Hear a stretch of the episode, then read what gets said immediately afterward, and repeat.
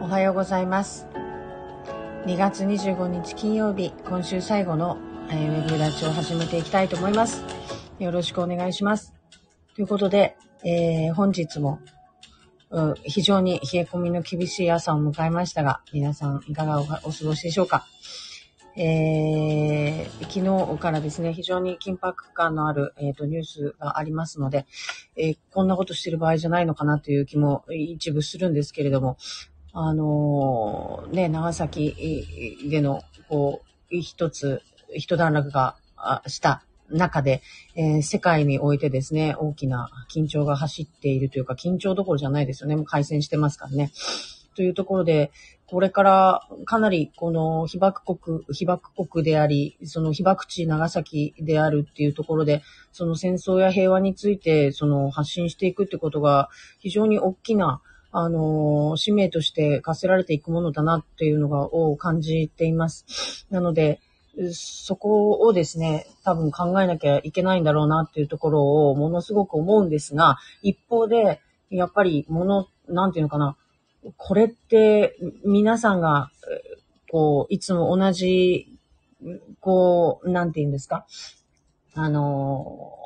答えでいられるものじゃないじゃないですか。で、私はですね、その、えっ、と、北海道出身で、それこそロシアの脅威みたいなものを身近に感じて育ってきたもんですから、なんていうのかな、そのた、そんな小さい頃何があったってわけじゃないんだけども、あの、例えば、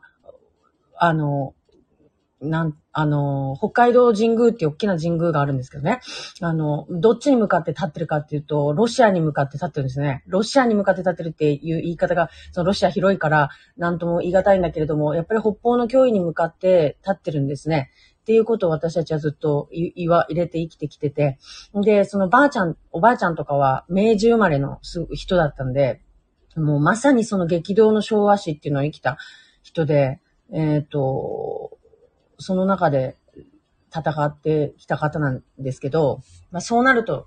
やっぱりその、なんていうのかな、もう身近にあった脅威こそ、まあそ、ね、ロシアだったんですよね。だから、なんて言ったらいいのかな、その、私たちはその、えっ、と、直接的なその痛みっていうのは、例えばその、なんとか師団みたいな、えっ、とね、その戦争に取られていった人たちが戦っていった、戦って戻ってきたっていうところでのお話しか聞いたことはなくて、その、海の向こうから、あの、船からね、あの、なんて言うんですか、その射撃を受けるとかっていう、室蘭でそんなことがあったとかっていうような、ぐらいのその爪痕しか、その体験として、その北海道民って、あの、受けてないので、もうこう長崎の皆さんにおける、その戦争とか、その、っていうところと全く違うからですね、その、私は前も、あの、申し上げた通り、その、この核とか、その、いうことであったりとか、平和っていうことをテーマにしたときに、もう語るべき言葉を持ってないんですよね、正直言って。だから、なんていうのかな、その、ロシアの脅威は多分皆さんよりも身近に感じて生きてきているのは間違いないんだけれども、その、その、なんていうのかな、今、まさにその世界に対して発信していかなければならない、その平和っていうものを語る言葉は私は確かに持っていなくて、それはもう本当に長崎の人たちが、その、もう、その、こう、なんていうのかな、課せられてる使命というか、ものなんだろうなと思います。ただ、その、すごく言いにくいけれども、あの、平和っていうのって多分そのなんか戦争は怖いよ、戦争は怖いんだよっていうことで教えていくものではないんだろうっていうのはすごく思ってたんで、その、恐怖を煽ってではないんですが、その、だから平和は大事なんだよっていう、その、怖いから守っていかなきゃいけないっていうような言い方では、正しくその平和やその国際的な秩序を維持していくっていうことの重要性って語ることができないと、うん、思っていいたんですよね。だけど、その一方で、そのやっぱりそういう、その体験した方の生の声っていうのを一番前に置いた形での、その平和を訴えるやり方っていうのは、もうこれ以外にやりようがないんだろうなっていうのも一方で思ってきたんですよね。だからその、ここに対して水をかけるみたいなね、なんか冷や水を浴びせかけるようなことになっちゃうから、そのやり方を批判するようなことは、もちろんしたこともないし、だけど心の中で、その本当の平和教育というところに対する、その方法論は、もう一度、そのやっぱり、例えば今、あの、実際にその体験された方たちが今、あの、だんだん数が少なくなってきてっていう中で、やっぱり考えていかなきゃいけないところなんだろうなっていう、う部分はすごく思っていて、だけど言えないですよね、なかなかね。でもこうなったら、あの、実際にこんな風にね、その今までこう、恐れていながら、その、ギリギリのところで守られてきたものが、実際にこう、地球のどこかで起きて、で、それがイコール私たちの生活にも直結しないわけじゃなくて、すごく近くなってきてるような気がするのを皆さんも感じておられるから、こう、この不安感がこう拭えないんだと思うので、ここに対してですよ、やっぱりその、この、日本の防衛とかっていうところを、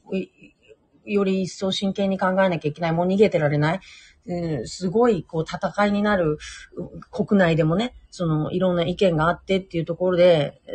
だと思うんだけど、やっぱり逃げずに向き合って、あの、話し合っていかなきゃいけない話題に、の、急になった時、いや、なってたんだけど。で、私は法学部だから、その大学時代とか、その、なんていうのかな、もう、それこそ、もう80ぐらいのおじいちゃんとか、で、憲法の先生とかが、もう絶対会見なんだと。自分たちで、その、私たちは自分の国の法律を作るべきだったんだってことをもう、ほんとうるさく言われて、で、よくわかってなくて、私も、で、今、今ですらちょっとよくわかっていないんですけど、その、なんていうのかな、やっぱりその、不自然さっていうのはすごくあるじゃないですか。例えばその自衛隊が、その、認められていない中で、でも私たちにとって、その、えー、国難っていうか災害とかなんか、やっぱり国難って言われるような状況が起きた時に、彼らが、いや、守ってくれるわけで。で、そんな存在に、を、その認めることができていない状況っていうのには、大きなやっぱり違和感があるし、でも、そのなんかその、軍事力を持つことでの、なんか平和を手放すことになるんだっていう考え方も一方であって、それもわからなくはないんだけど、でも、そのなんか昔、そのもう話が飛んで飛んで飛んで申し訳ないんですが、つまりそのなんでこんなに話が飛ぶかっていうと、私の中でもやっぱり、こう、これっていう答えが出てないことだからなんですね。で、全然私その、なんでウクライナがこんなことになってるのかもよくわかってないし、その、ヨーロッパで何が起きてるのかも全然わかってなくて、もうマジでも今身近なこの半径何十キロの中で自分一人でなんかやってたような気持ちになってるだけでね、あの、とんでもない、こう、世界に置いてかれてる感覚もすごくヒヤヒヤしてるんですけど、だから全然分かってない中で、その、ちょっと人より昭和史が、に興味があって、すごく、なんていうのかな、やっぱり昭和史っていうのはまさにその憲法っていうものを考える上でね、めちゃくちゃこう大事な、あの、ところで、もうあらゆることが起きた時代なんですよね。で、なんかそこを、どう戦、戦争だけがあったわけじゃないんで、戦争があってその平和が訪れて、そして国が成長してっていう、ものすごくこう凝縮された期間なので、あそこを知るっていうことでな、なんか結構得られるものがあるんじゃないかなっていうか、まあ個人的な興味でね、いっぱい読んできたんだけど、なんていうのかな。やっぱ読めば読むほどそこに、ああ、もう、うん、まあ一つある程度なんかこう軸はできてくるんだけど、でもなんかこう、今の世の中の求めている方向性とはちょっと違うのかなとかって思うと、大きな声でやっぱり言えないところもあって、うーん、なんていうのかな、ちょっと難しかったんだけど、あの結構、ああ、でもな、なんかむず難しいっていうかな、怖いですよね、こういう話ってね。あのただ、なんか一方で思うのは、やっぱりその、えっ、と、前に、あの、為末さんって、あの、ハードルの方がいるじゃないですか。あの方が言ってたのは、例えばその川の向こう側が、に人が住んでると。で、自分たちがいる。ある日突然、川の向こう側で石を積み始めたと。自分たちに向かって。で、何かこう防衛してるような、そのなんかこう、石を積み始めたとき、私たちはそれをぼーっと見てるんですかと。私たちも、え、何かが始まるんじゃないかと思って、こちら側も石を積み始めるだろうというようななんかことを言ってて、で、その、例えばなんか向こうがじゃあ、その、こっちに投げてくるのかわからないけれども、軍備をし始めて何かこう、武器みたいなものを川のところに並べ始めた。その時に私たちは、普通どうするんですか？っていうことをなんか投げかけられていた時に、は、それは当然私も石を積み上げるだろうし、私も何かを備えるだろうと思ったんですよね。で、それでも、いや、それを放棄して相手を信じますっていうことが正しいのか、っていうところなんだと思うんだけど、そこがちょっと、それとも、その、いや、実際に守ってくれて、もし何かが飛んできてもさっと取ってくれたり、実際に向こうが、川の向こうに行って交渉してくれるなり、その実際に戦ってくれるのはアメリカっていう存在があるから。だから自分たちが一生懸命石を積み上げる必要もないし、その武器を、武器っていうか何かを備え始める必要もないんだっていう考え方もあるんだろうと思うんですが、ただ、その、じゃあそこはその、いろんな考え方があるのはわかるなりに、じゃああなたはどうですかって聞かれたら私はそこに多分備えをする派なんですよね。だから、えー、それってダメじゃんって言われるんじゃないかなと思ってこう、言えずに来たけど、やっぱり怖いじゃないですか。だって、車乗るときだって保険入るし、それは私が一生懸命真面目に車を運転していようがいまいが、対向車から変な人が来て、もう酔っぱ酩酊状態なのかわかんないけど、やばい人が来てしまったら、私が避けようが、どんなに正しいドライビングをしていようが、脅威なんですよね。来る脅威なわけで。でも私は自分自身が真面目に運転するし、ルール違反はしないし、だから保険に入りません。すべての人たちもきっとそうであると信じてるから。っていう理由で、例えばじゃあ保険に入らなかったとして、事故に遭ったとしたとき、守ってくれないですよね。それは、あ、そうだったんですねって言われて終わるんじゃないかなって思う、思うから、なんかそこはちょっとちゃんと考えんばいけんことであって、でもそれに対してこう、やっぱりこう、なんていうのかな、それ自体が、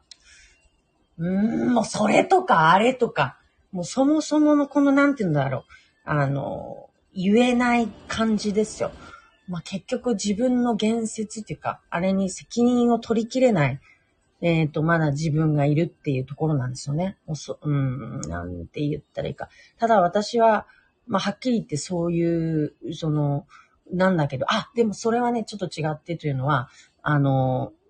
要するにそういう話になっていくってことですよ。今から先。そういう話になっていくじゃないですか。その時に長崎は何というのかっていうところが大事なわけで、だから、ほら見たことかっていう人たちもいるだろうし、その、どうするんだって迫ってくる力がね、これからその意見として大きくなってくる。その時にそれでもいや、核はダメだってやっぱり断固として、その、言っていかなきゃいけないっていう、ものすごくその迫られてくる力に対してさらに強くね、あの、立っていくっていうことが求められるんですよっていう時なんだろうと思うんですよ。だからその備える備えないって別にその核だけ一択の話じゃないしね。だから、その、だけど、核に関しては、だって今回だってプーチンが言ってたじゃないですか。自分たちはその、いろんなね、その、あれで、あの、ソビエトなくなったりして、こう、国力失った中でも、それでも核の力を失わずに来たんだぞ、みたいな。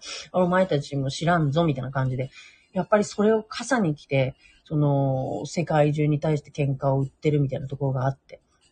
で、一方、ウクライナは、あの、非核保有国なんですって。そうすると、その、やっぱりそこに脅威がないっていうのは、一つの、その、あれだったのかなとも、判断のあれだったのかなとも思わざるを得ないですよね。とかって考えたりとかですね。すると、やっぱりこの話になっていくじゃないですか。そうしたときに、その、いや、今まで普段ね、大きな声で、言ってきた人たちよって、あんたどうすんのさって言われるじゃないですか。その時にね、やっぱり強くそれでも、その訴えていくっていう姿勢を求められるわけです。つまり現実の脅威として迫った時にそれでもその説を覆さずにいられるのかどうかっていうことなんですよね。だから、本当になんか、その、私、その、自分を正当化するわけじゃないんですけど、今までね、私は平和について語るべき言葉を持ってないってずっと言ってきたんですよ。それは長崎において、このテーマは本当にその体験をし、痛みを持った人にしか言えないことだと思うし、そのなんか、外からやってきて、いや、こうなんだ、なんだとかっていうのってすごい綺麗事にしか聞こえないし、やっぱりね、痛みなんですよね。なんていうかその、強く、この、訴える力っていうのは、痛みから生じるものとすごく思ってて、で、この間もちょっと Facebook に書いたんですけど、その制作っていうのもまたその痛みから生まれるものだとやっぱり私は思うんですよね。それも、うん。だって痛いからそれを取り除こうとするわけで。で、今もまたその平和っていうものが脅かされてるこの大きな強烈なこの痛みがあって、で、この強烈な痛みに対してどういう解を、あの、提示していくのかっていうのって、答えは一つじゃないから、すごく複雑で、その、言論の中でも争いが起きることなんだと思うんだけど、そこで、その、ぜひその気をつけていただきたいなと思うのは、アレルギーにならずに聞いてほしいなっていうことなんですよね。その、例えばその、救助に対しての、その、神聖な思いを持ってね、私もその法律っていうか、その、憲法に対しての、その、なんていうのかな、あの、思いは強くありますし、その、救助がも持つ意味っていうのももちろん当然よくわかってるんだけれども、それがなくなったることが、例えば武器を持って戦争に行くことなんだとかっていう短絡的な発想にならないでほしいというか、もう少しそこが冷静に語られるようにならなければいけない。その、論じる側の成熟度っていうのが見られているんじゃないかなっていうのを思えて、思っていて、でも、今までそれを、その、広く、強く求められてこなかったのは、まだまだ痛みがあって血が流れてるからだったと思うんですよね。そのことに関して、まだまだ本当に傷んでいて、まだまだ実際に血が流れてるぐらいの思いを持っておられる方に対して、いやいや、冷静になって聞けさって言えるわけがないわけで。だから、言えなかったんだけど。でもこれから未来を考えていくとき、やっぱりその、私たちは実際に血を流してなくて、えっと、そこの痛みっていうのが、その、リアルなものじゃなくなってきてると、結局こういうことが起きてくるわけで。で全部それは予想できたことだったんだけど、なんかこう、なんていうのかな。ぼやっとした何か、えー、ベールに包んだまんま大事に大事にして来すぎたところもあるのかもしれないし、いや、そうやって守ってきたんだと思うんだけど、まあ、時が、まあ、なんかなんていうのかな、そうであることを今、あの、許さなくなってきたんだなと思うので、その、私、その、救助、うんぬんかんぬんの、うんぬんかんぬんって言ったら馬鹿にしてるみたいだな。そうじゃなくて、その、そ、そこに対してすごく思い入れを持っておられる方に対して、やっぱり一つ思っていたのは、あの、それがなくなったからといって、全部を手放す、平和を手放すことにならないだけど、なんか、すごく極端な発想にされてしまうことを私はすごく恐れていたんです。恐れているっていうのは、その、世界がそうなるのを恐れていたんですって意味じゃなくて、私自身が、あんたそしたら、戦争やれってことだねとかって言われるのを、が怖かったってことです。その、いや、そうじゃない、全然そうじゃないのに、そういう解釈にしちゃうっていうか、もう白か黒か、0か100かっていう感じで、その、このお話を帰結させようとしてくるから、だからもうなんかもうこの話するの嫌なんだよなって思って、来たんですよね。だけど、そういう、そんな極端なことじゃないはずなんです。もっと丁寧な、えっ、ー、と、議論が詰められていかなきゃいけないことなはずなんです。なんだけども、やっぱり極端に迫ってくるところがあったはず。だから、でも、もうもはや、それでは、うんと、どうにもならんぞというところまで来たと思うんで。だけど、一方でやっぱりその極端な、こっち側の人の極端な人たちもいて、さあ、武器を取れみたいな人たちも多分出てくるんだろうとかって思うと、僕かないですよね。だからそこのバランス感覚。いや、だから本当なんか今回、その知事選でも思ったんだけど、バランス感覚って鬼大切だなっていうことだったんですよね。だからその、極端に走るってすごく簡単で、で、私も性格的に0100みたいな人なんで、その、なんていうのかな。危険なタイプではあるんだけ、あるんですよね。なんですが、そんな私が、その本当に、えっ、ー、と、あ、これこそ、これこそっていうか、一つだけとか一択でとか、そういうことではなく、あの、非常にこれは大事だなって思わされたのは、本当にその上に立つ人に求められるものが何なのかっていうのは、もうバランス感覚なんだなっていうことに他ならなかったですね。で、それっていうのは、あっちにもこっちにもいい顔するっていうことではなくて、なんつうか、全部が見れるっていうことであって、ああ、そうね、その、バランスって言っちゃうとまたその、なんか、白でも黒でもなく、いられる人っていうのが尊いみたいな意味になっちゃうから、ちょっとまたそれも別なんですが、その立ち位置っていうのは明確に示す中で、だけれども、その自分にその利することのない人たちのことまで考えられるかどうかっていうことかなと思います。つまり、その、結局今回もそうなんですけど、その、なんかな、あの、A か B かで、明らかにもう9割5分 A で、0.5ぐらいしかなんかその、なんていうの、5%ぐらいしかそのね、あの、B じゃなかった、みたいな話だったら、あの、A のことだけ考えていいのかもしれないんだけど、やっぱり一方で、えっ、ー、と、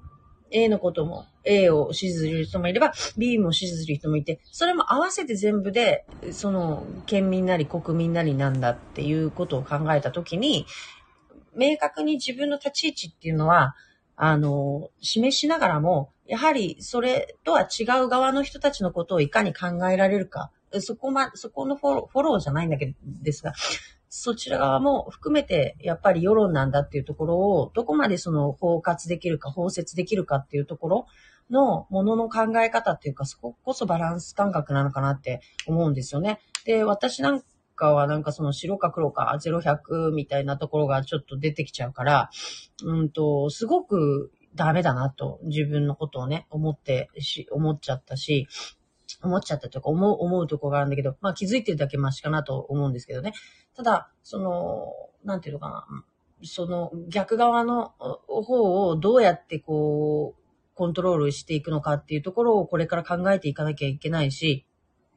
あの、それこそが多分命題になってくるんだと思うんですよね。だから、あらゆることにおいて、そのテーマにおいて、絶対に賛成と反対っていう二つが出てきて、じゃあ、それで自分は、じゃあ賛成の立場に立つので、脳の人を、じゃあ論破して、それを、その、騙しればいいのかって言ったら、そういうことじゃなくて、じゃあその脳の人の言い分っていうのも聞いた上で、じゃあどうするのか。じゃあ聞いて尊重したから OK っていうわけでもないし、その落としどころっていうのを一生懸命見つけていかなきゃいけないということが本来その議論とかいうもののあるべき姿なんだなって思う、思、思いました。すごく思いましたね。なので、今回のこととかももうまさにそういう話にずっとなっていくし、で、なんか、昨日、その、橋本先生も言われてたけど、その、結局この核保有、非保有みたいなところが、その、話題の訴状に上がってきたときに、その、こっちにね、触れていく力がぐっとかかっていく、うん、っていう懸念があるよねっていうことを言われていて、いや、ほんとそうだなって。じゃあその中で、それでも、やっぱり、その、あの、これ以上のその核の力に頼ったような、あの、やり方っていうか、その抑止力となんだからとかっていうのが、税なのか非なのかみたいなところを、あの、やはり長崎としての見解っていうのを明確に打ち出していかなきゃいけないところに来たなと思います。で、そのやり方をお願いだから、その、お願いというのもあれだけど、その、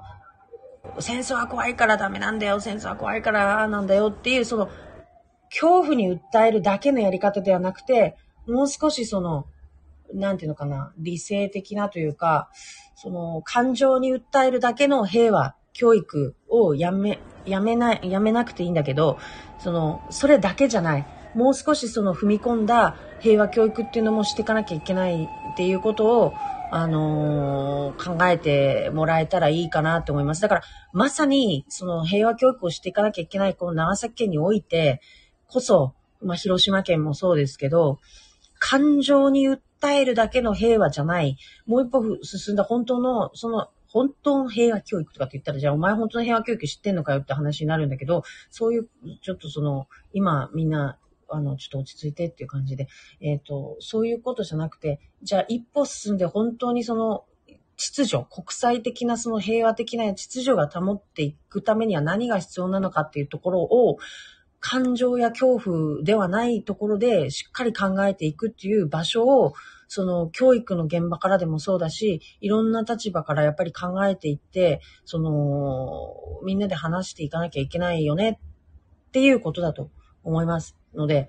あの、これは一つとても大きな機会として、あの、考えていってほしいなと。その、アレルギーになってギャーって叫ぶのではなくて、それだとやっぱりなんていうのかな、理知的に物事考えていきたいんだよなっていう人たちにとってみたら、もう話す相手に足ると思えなくなっちゃうんじゃないかなって思うんですよね。でもって、結局その、みんなきっとこうだからっていう、その皆さんの良心、良い心に訴えて何でもこう委ねるっていうのってすごく難しくて、結局、いや、そんなの関係ねえからっていう人が一人出てきてしまったら、もう崩れてしまうじゃないですか、こうやって。今回みたいに。結局、平和って大事だよね。みんな世界平和維持していこうねって当たり前に思ってることなんですが、でも結局、いや別にそんなことよりも自国民守るなり自国の経済守るなりなのかわかんない。ちょっとそこにある大義名分全然プーチン何考えてるのかって私全然知らないんですけど、そのアメリカからの脅威から自分の国を守るためっていう大義なのか何なのかちょっとわからないんですけど、例えばそういういや、それよりも大事なもの、俺持ってっから、みたいな人が出てきちゃった時に、もはや通じなくなっちゃうわけじゃないですか。そうすると、その、みんなが大事だよねって思ってるものが、その人の中で優先順位が一個下がるだけで、こんなことが起きる、起きうるわけで。っていう、この当たり前というか、についても、やっぱり話していかなきゃいけなかったわけですよ。みんな、うんと、戦争したくないし当たり前だけど、で、平和大事だっていうのはみんな思ってるわけで、でも一方でやっぱりそうじゃないっていう優先順位の人もいるっちゃいる。例えばそのよく言うじゃないですか。でも私すごく不思議だったのが、その、あれから、その、私もすごい戦争が怖くて怖くて、じゃあ次の時代の戦争ってどうなるのかなとかっていうのがすごい興味があったからなんかいろいろ読んでたけど、その、次の時代はもうね、こんな大規模な戦争っていうのは起きなくなってね、その、もう時代が進んでんだからと、あの、イスラエルとかが開発したね、あの、機械があって、もう、ドローンみたいなのが飛んでってね、あの、眉間にこう、ボウガンみたいなのが差し貫かれて、相手のリーダーの首が飛ぶっていうような、そういうものになるし、あとはもう経済戦争であり情報戦だから、そこまでその、なんていうのかな、大量殺戮みたいな意味での戦争っていうのはもうこ、これから先の未来って起きなくなるんだとかっていうのを、なんか見読んだりしてて、ちょっと安心してたんですよね。でも確かにこうやって起きてみたら、やっぱりその世界を震撼させるっていう意味では、その大きなその衝撃として、破壊っていうことが、あの、起きる。破壊を起こすっていうことが、その脅威だから、あの、一つのパフォーマンスとして、やっぱり用いられていく手法なんだなっていうのを、まあ、まざまざと、あの、見せつけられたなっていう気がしていまして。ああ、だから、あれからな、なんかね、もう半世紀以上経ったえー、中でも世界が、のテクノロジーこんなに進化したにせよ、それでもやっぱりそういうその大きな大規模な破壊っていうのが一つのそのパフォーマンスの一環として用いられていくんだなってなりますよね。で、そこに生まれる結局お金もあるわけで、とか考えると、やっぱり戦争の形ってそんなに成長しないんだなっていうのをもう、もう同時にすごくショックでしたね。でも本当にその国防ってことを真剣に考えなきゃいけないし、その私たちやっぱりね、日本人アレルギーがあって、国防に関わること、防衛とかその、まあ、やっぱ戦争っていうことがそのね、延長線上に見えてくることに関して、やっぱりこう考えちゃいけないとか、そこにお金割いちゃいけないとかっていうふうに思ってきたんだけど、でもそのウイルスに関してもそうなんですよね。これって本当に国防の話なんですよってことを、あの、ワクチン研究されてる方に教えていただきました。結局今回その日本の中で国内ワクチンの製造っていうのが、あの、遅れを取ったっていうのはなぜかっていうと、もう他の国々はちゃんと国防の予算の中で、その細菌兵器っていうものが考えられていて、もう常にそこを割り振られて研究が進んできていたと。だからその国防の中でちゃんとやってきたっていう、その一歩も二歩も三歩もリードした状態の中から研究、あの、スタート、用意スタートだったわけで。だから日本の場合はそうではなかったから、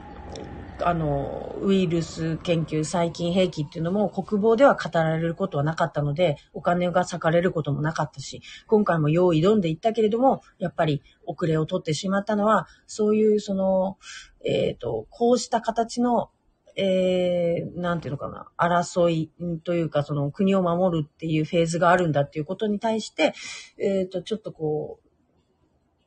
やっぱりそ、それであってもやっぱり国防費にお金をかけられないというところだったみたいなんですね。なので、えー、非常に、こう、これからそういった議論が、あの、出てくるものなんだろうと思いますので、その、私はその、申し訳ないけど、あの、今この件に関してその、ちょっと、これでこれでこれですっていう、その姿勢をですね、その明確にこう提示できるほど、その情報も持ってないし、考えることもできてなかったんで、あれなんですが、その皆さんと一緒にこう話していきながら、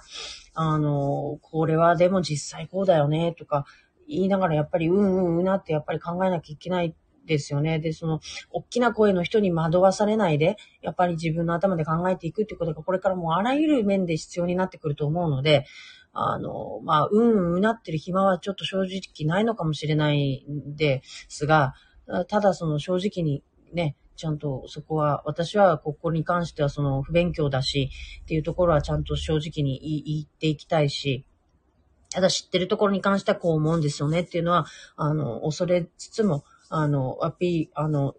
皆さんと共有もしていきたいし、で、そこで意見が違ったからといって、そのなんか別になんかバチバチするわけでもないし、やっぱり今すごくいろんな意見が出てくることを待つ時期だだし、出てきやすくしなきゃいけないし、なんか大きな大きな声に流されちゃいけないっていうのをすごく危機感として思いますね。だからその長崎としての一つの、その姿勢っていうか、長崎としての、あの、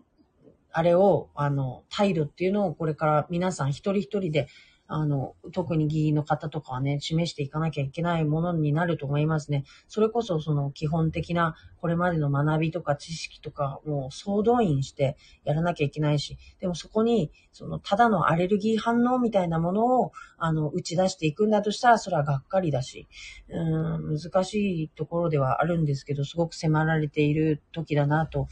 思います。っていう、まあなんかすごい不安になるところなんですけども、はい。いや、そうですね。ずっと長崎に住んでる私らですら、この問題の答えは出ていません。難しい案件ですね。本当そうですね。もう何と言ったらいいかわからないですね。だから、でも無視するわけにいかないし、やっぱり絶対長崎の人たちの声っていうのは、他の声よりもね、届きやすい、クリアなものであるべきだと思うしですね。その、ここの人たちこそやっぱり言っていってほしい、その、ことだなと思うのでですね。ただ本当に中国とかがどうやって動いてくるのかなとか、まあどうやってとかで別にそのなんか連動してじゃないんでしょうけど、ねえ、なんか怖いですね。すごい怖いですね。だからやっぱ周りにこう、気違い国家みたいなのがいっぱい囲まれてる中でね、そのいくらその私たちがそのいろんな皆さんの両親に任せてみんながみんな平和を求めてるに違いないからって言って、丸腰でいるっていうことが本当に正しいのかどうかっていうところはやっぱり真剣に考えなきゃいけないなっていうふうに思います。まあ昔からそう思ってたんだけど言えなかっただけなんですけど。まあでもちょっとあんまりね、言うのもあれなんで、その叱るべき立場の人が、その、言っていってほしいし、で考えていきたいなと思います。だから、ちょっとね、もう本当それどころじゃない状況になってきましたからね。もう早くもう落ち着きますように。もう本当でもね、あの今、冥王星と金星と火星がドーンって豪になってるんでね、あの、ああ、なるほど、こういう形で出るのかと。まあ、すいませんね。なんかもうくだらない話かもしれないけど、やっぱり星って怖いなーってすっごく思いましたね。もう星怖すぎます。いや、だからこ、この星が崩れてね、あの、この緊張状態が解けるのがいつなのかっていうところも見ていかなきゃいけないし、まさかこんな風になると思わなかった。ブラフで終わるんじゃないかっていう星のあれだったんですけど、いやー、